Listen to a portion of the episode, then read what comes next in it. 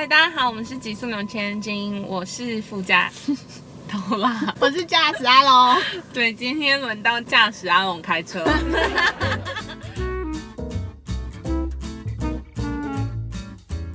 本周本来有在那个 Instagram 问大家有没有问题，但大家提出来的问题都很困难，就是可能都需要另外再开一集。对，就有人会问说，比如说带父母出游啊，或者是吃过最好吃的食物这样。因为最近都没有出去，所以我真的有点失忆耶。对，所以我们打算第三季。对，让我们想一想。对，谢谢大家。对，然后谢谢大家在 Apple Podcast 的留言，然后谢谢一口凉水，她是普里做发酵的姐姐，然后谢谢她的留言，然后也欢迎大家如果有任何问题，也都可以留言或私讯我们。那我们今天邀请到的是，嗯，有一次我们在办展览认识的一个朋友，然后他叫押宝，我是被他的钢笔画作吸引，主要的创作的那个美彩是钢笔。嗯，钢笔，然后水彩。对，我不知道大家知不知道朝圣之路，你可以科普一下吗？因为阿龙就不知道，因为我们不喜欢走路。好，朝圣之路是那个西班牙到，呃，朝圣之路的话，它。呃，如果换成台湾来说的话，大家就想象它是一个像大甲妈祖绕境的那种路线。然后朝圣之路，它呃其实是遍及全欧洲，但是以台湾人来说的话，台湾人比较熟知的就是在西班牙、然后葡萄牙这些国家境内的路线比较热门。嗯，对对。不过押宝很帅，他一次走就走了四个月。嗯，从布达佩斯，然后。呃，走到跟那个斯洛维尼亚的交界，有稍微在有回到布达佩斯，再休息两周，然后再继续，呃，从那个交界继续走，然后朝西班牙这样。OK，对，然后他是一个走路走到出书的人，因为我就想说，难得这样子走，所以我每天都会，呃，走完的时候把这一天的发生的事情或者是照片整理一下，上传到 Facebook。然后走走走走走到意大利的时候，就有人私讯问我说有没有兴趣想要出书。我当时还在走，就想说，哎，还不错哎，就是因为我现在走的那一条，我那时候走的那一条路线，其实没有台湾人走过，然后很多它又是很新的路线，所以对外国人来说也几乎没有什么人走。对，所以当时就想说，哎，可以分享一下这边发生的事情跟经验。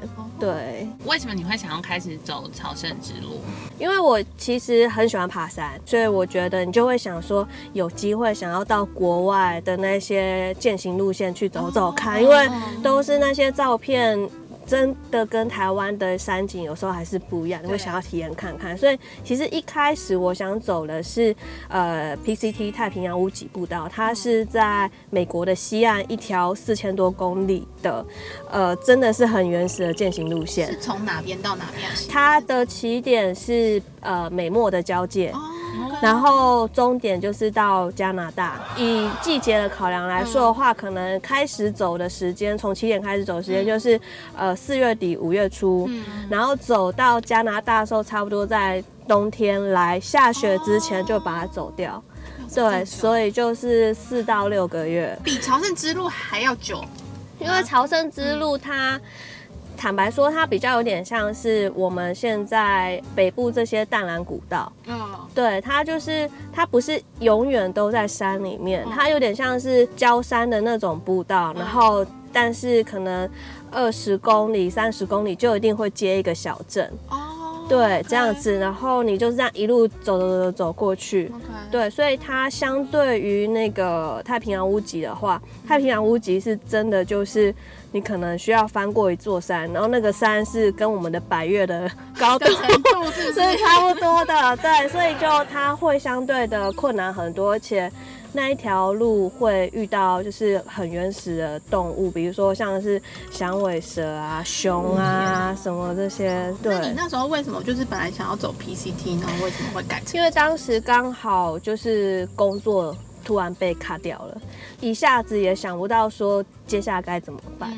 钱也工作一段时间存够了，那时间上也不用跟老板请长假，所以就想说看能不能够去走走看。我觉得我当时的那种对于刚刚说的那些熊啊、小外甥，我觉得我还没有办法应付跟 handle。可是我又很想出去走，所以我就是 Google，比如说有点像是呃世界，比如说 Top Ten 或者是 Top Five 那种，就是最热门的路线，对，长城践行的路线，然后就看到了朝圣之路，所以我就看一看，哎。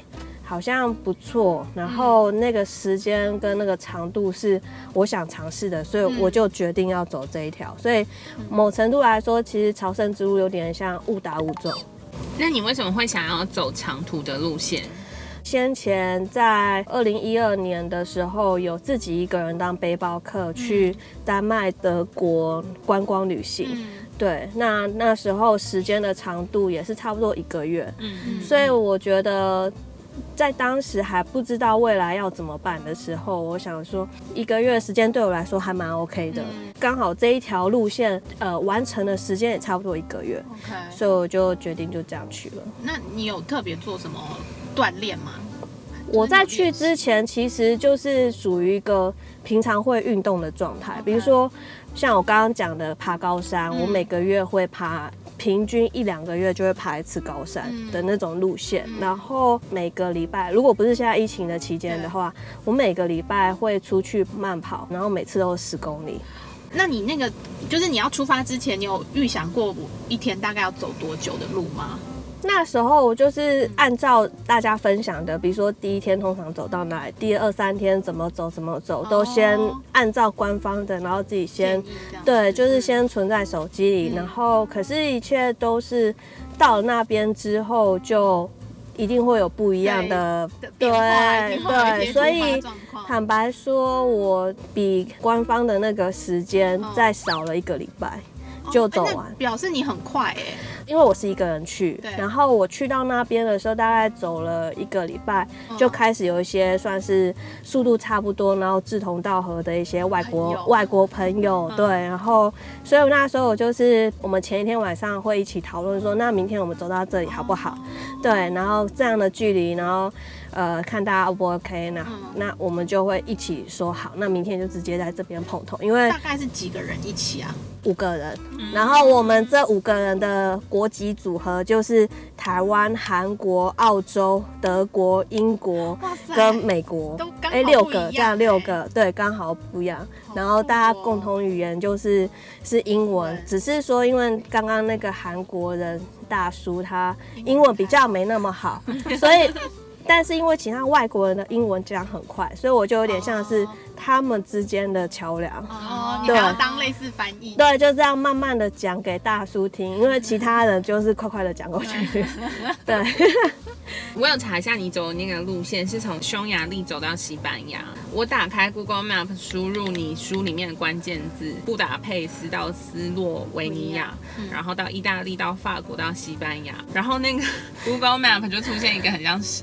麦当劳或者怎样山的一个图案，三千五百公里，看起来也是一个很长程的旅行哎。嗯，像我没有跟家里讲太多，只有传妹妹的照片给他们。所以那时候走了一个月的时候，因为我还是会用赖跟家里的人保持联络。然后大概走了一个月的时候，我妈就问我说：“你除了走路，没有其他事可以做？” 我想说：“妈，我在完成一件 一个梦想。”现在讲来都觉得很好笑。对，因为我走过最远的路。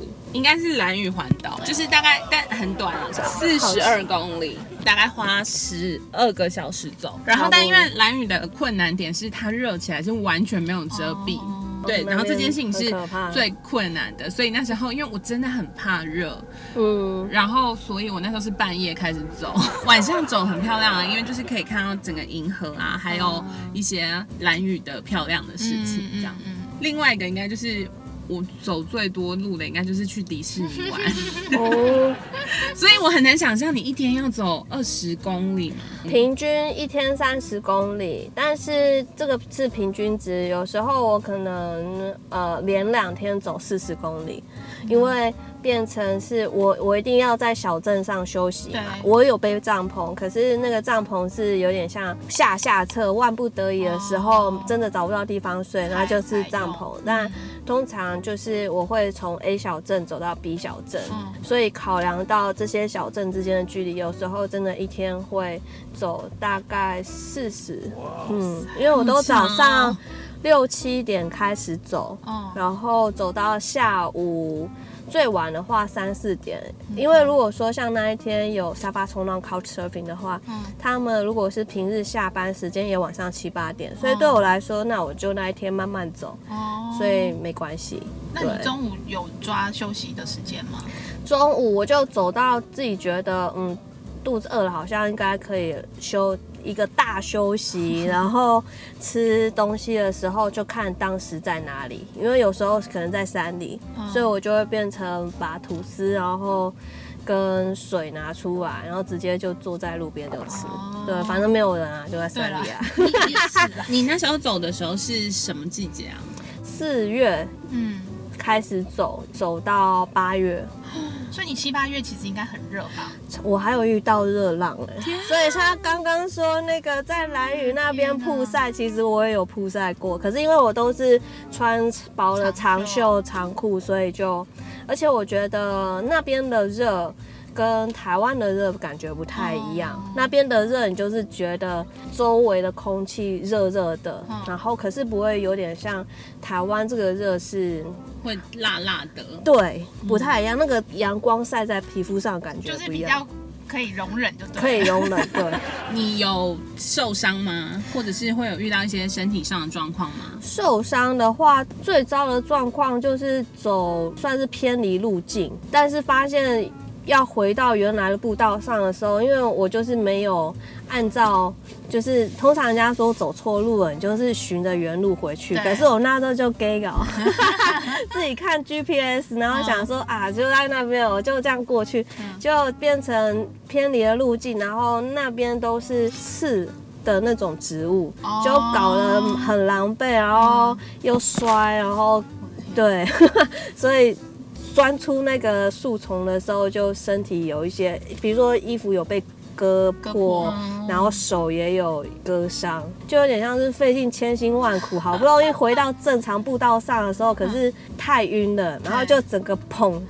就 人就往刚好又又踩到一颗石头，然后人就往前摔，然后头对破盖，然后头又直接往那个步道上这样子撞下去。我天哪！对，那你每天这样走，你不会剃退吗？起水泡而已，剃脚起退还会啊，一定会起水泡的。哦，也是，因对为一直摩擦这样。嗯，就是看你当时穿的袜子跟鞋子。对，但我觉得，因为你平常根本很难有机会这样每天走个对三十公里以上的距离，然后又是每天，所以还是难免会。对那你一天大概要准备多少水跟粮食啊？我自己心里的安全值是，每天我至少要准备两公升的水，两公斤的水，嗯，好安心。对啊，一公斤的水，我就会开始在那边，天哪，怎么办？那个下一个喝水点在哪里？因为你很多地方都是要自己一个人的。对，然后像我曾经就是走了二十五公里都在山里，然后都没有人，然后什么都没有。对，但你在一边走的时候，会一直在跟自己对话吗？嗯，我觉得一个人走的时候，确实很容易想很多事、哎、嗯，陷入一些小剧场，比如说以前发生过的事，然后自己就开始脑袋想说，那如果是朝这样子的剧情发展 就是如果你的选择是不一样的，对。会不会有所改变？对，然后有时候其实就没有想到什么，就是很单纯的，只是一直听音乐，然后在那边走路。比如说我那时候最常听的是 Coldplay，有一、哦对，然后有一天我突然听懂了 Coldplay 在唱什么，天哪，我居然听懂了，就那种感哎、觉。我我突然想到，那你电怎么办？我都有带那个行行动电源对，然后每我的那一颗行动电源大概可以撑个两天、两三天是没问题的，因为就只有手机充一次。一个人旅行的时候，其实我是压力会很大，但我很享受啦。不过一个人旅旅行的时候，我都会很紧张跟害怕，因为你不会知道下一秒会出现什么人，真的发生什么事情。但你连续四个月都要一直这样全面感知打开，对啊，然后走到每个国家，因为我看你的书里面有说，你都会练习说他们当地的语言，比如说至少会说你好。好，谢谢。对，学一些招呼语，就上出门之前上 YouTube 先学一下。然后，因为你在走路，可是又会很怕被认成是坏人或是难民，所以你就会一直保持友善微笑。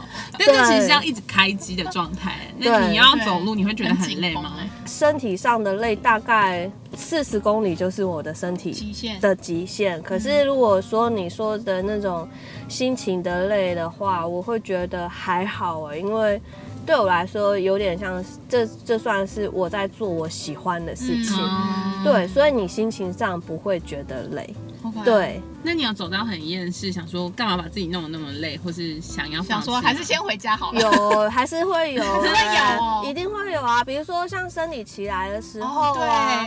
然后像呃四月份四五月份，我当时在走的时候，其实早上的气温大概都五度左右。那如果对，那如果又遇到下雨，那个就你就会觉得哦天哪，就是身心俱疲。然后像我有一次就是生理期来，然后又遇上下大雨，然后整个很狼狈的在那边走。但是因为刚好那时候的路线走到那个。算是走在那种乡间小路旁边，然后我就心里在想说，看剩下五公里，啊 这一个小时好难熬，就会开始祈祷说有没有人想要停下来帮我。对，那沿路会遇到搭便车的经验吗？因为朝圣之路它上面认可的交通方式就是走路。嗯。小哈车跟骑马，当时我第一次在走朝圣之路的时候，再加上我们那一群大家的信念，就是觉得说。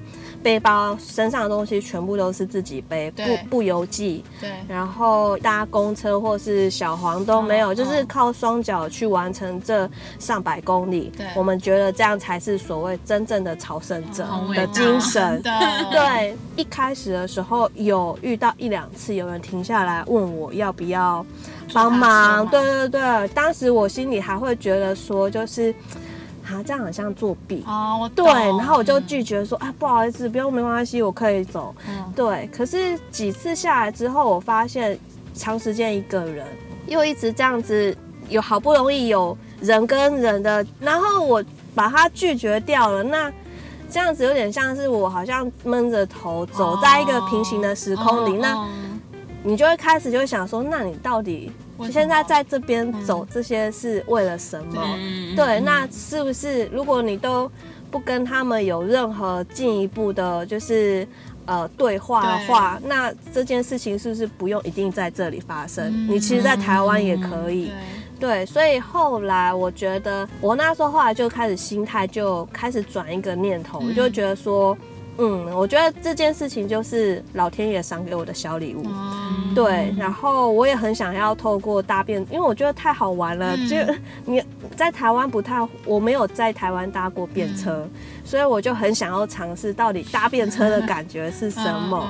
所以后来有几次下来，我大概有五到十次之内搭便车的经验吧。很酷哦。对。那是是人家主动问你，还是你有这样？没有没有，我不去做主动搭便车，因为我会觉得这个是我要求来的。了解。对。可是我如果说今天有人自己停下来问我需不需要帮忙的时候，我就会觉得那个是老天爷赏给我的小礼物。那我干嘛不接受？曾经遇过搭便车，有遇到来台湾玩的法国人，而且他们回到法国还有学中文，那时候觉得很好玩。那你每天都有都要练习鼓起勇气问路，跟可能问哪里有水吗？两公升，如果知道说今天。嗯，可能遇不到什么店家的话，我这两公升就会很省着喝，很省着喝。对，然后可是真的有时候快不行的时候，看到那个就是小镇，嗯然后我就开始眼睛四处看有没有人出来整理花园，哦 或者是出来扫地什么的。那我就会好感觉看到有有看到人的时候，然后我就赶快打开手机，脑袋想一下，哦，好，这个招呼语是这样子，这样这样。哦，哇呃塞，你很有对心哎。然后我就会要酝酿个几分钟，嗯然后再上前去跟人家打招呼，嗯跟他说我要水。哦会被拒绝吗？有被拒绝过吗？没有哎、我觉得他们都人很好，嗯很热情对，而且甚至我还遇到在 Slovenia 的一个小镇，然后我就看到两个阿妈在外面聊天，嗯。我就上前去跟她要水，嗯。然后那个阿妈，我本来以为她叫我，因为我不好意思，就是跟在他后面嗯进人家家，因为我发现有几次是我好像误会了，人家其实没有要邀请我。哦对，但我我就是把大家都想的好像都很 OK，、嗯可是其实不是每个人都，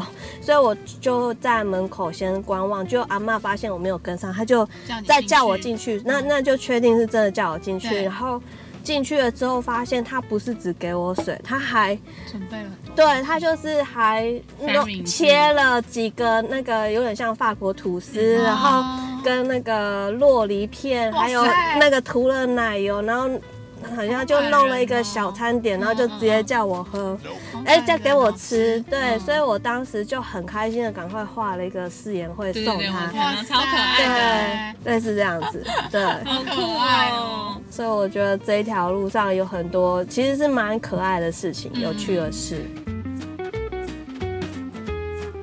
那你沙发冲浪里面有遇到什么比较特别的事情吗？或者是记忆深刻？记忆深刻，我觉得每一个沙发主都很热情，然后我也曾经遇过，就是比如说他完全不会讲英文，嗯。但是他还是选择接待我，嗯。然后是意大利人，哦。可是他也完全不会讲英文，嗯然后当时他就是找了一个他的女朋友。嗯，会英文的，所以我们就会形成三方沟通的状态。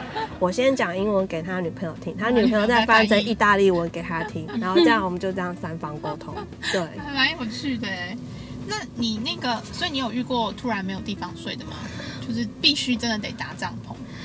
有，因为有时候你看地图，然后你不确定当那边的状况如何，嗯，没办法判断，所以有时候就是真的是赌运气。那嗯到那边发现没地方睡的时候，我也没有觉得好像很失望、哎、哦就是心情好像蛮能接受这件事情。哦然后比如说我确定这边可能没有地方睡，我就会看附近有没有那种有溪水的地方，嗯或者是远离住宅区的地方，哦我可以让我搭帐篷的。哦对，那沙发冲浪刚刚讲的也是有遇到，就是临时放鸟的。像那时候晚上九点十点才知道被放鸟之后，嗯。我真的是当下就是哭着打电话去给我之前的沙发主，嗯。跟他说我现在那个住宿临时被取消了，嗯。那你先前跟我有问我说，呃，在这边有没有地方睡？你说你朋友在这里，哦然后可不可以请他帮我联系？对，嗯如果可以不会打扰的话，嗯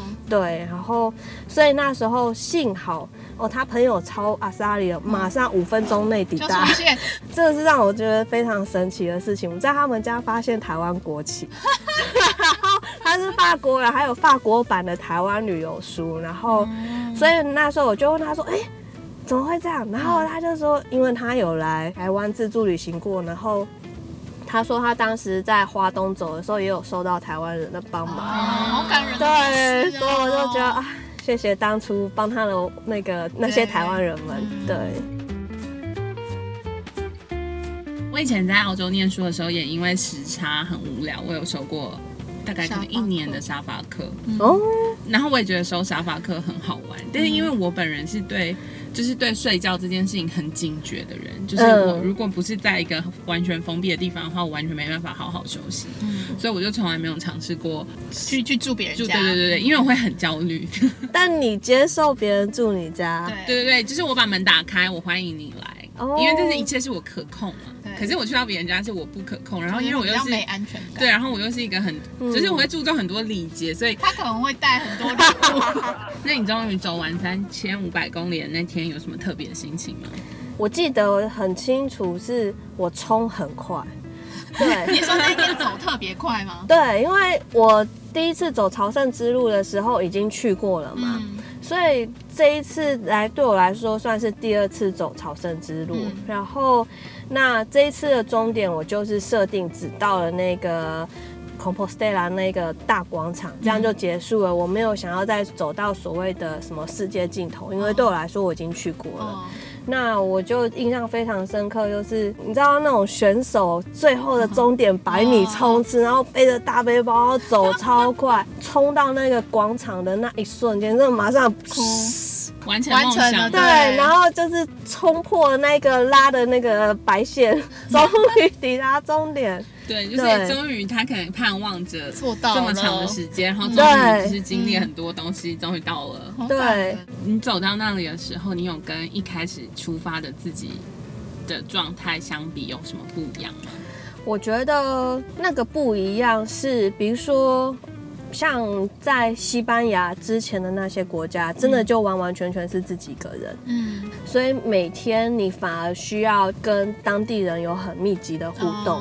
对，但是进入西班牙之后，因为太多朝圣者了，你反而互动都是跟那些朝圣者，你就会觉得，呃，在西班牙自己反而就比较像观光客，跟当地不会有什么太密切的互动，当地居民不会有什么太密切互动，因为你的互动的对象就是那些朝圣者，然后你也不需要再去开口跟人家要水，或者是请求人家的帮忙，什么都没有。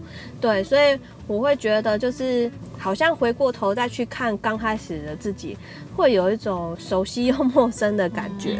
如果说当你的心里有什么事情想要去做，或是你有什么梦想的时候，那就去做。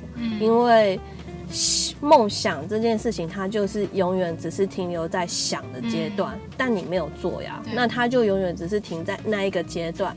一旦你做了，你才知道说就是。呃，是不是你想要的，或者是至少你做了，那这个梦想是成功了或失败，你才有资格去说。嗯，对，嗯嗯，没错。因为我在写大纲的时候，因为我最近就是工作真的好多，然后就是陷入某一种我也说不上来像是瓶颈吗 之类的这样。然后我在写大纲的时候觉得，天啊，他活得好自由哦，就是那种自由，不是说不是。是心灵层面，对，是心灵层面的自由，就是当我想做，我就去试试看，就是你根本就不要担心会，例如说会被，例如说妈妈念啊，或者是这种，你这种就不看，会失败，就是你不要把别人的包袱都背起来，对，然后你只要背好你自己的，然后努力往前走，这样总是会有路这样。但我觉得现在很多人被困住，包括我自己的。被困住的原因都是因为你背了太多别人的期待或是包袱在身上。如果大家有机会的话，欢迎可以看一下押宝的书。嗯，三千五百公里的相遇。那押宝最后有什么未来的梦想或规划吗？坦白说，其实我现在的态度是。这件事情完成之后，那人生如果突然哪一天消失了，好像觉得可以耶，没有遗憾。对，还是因为现在单身了。好啦，谢谢押宝。然后如果大家有兴趣的话，我们会把他的联络资讯更新在贴文里面。嗯，看看他的书，然后他的画。希望你们喜欢。然后有任何问题也欢迎私讯我们或私讯押宝。谢谢大家，那我们下礼拜见喽，拜拜拜拜。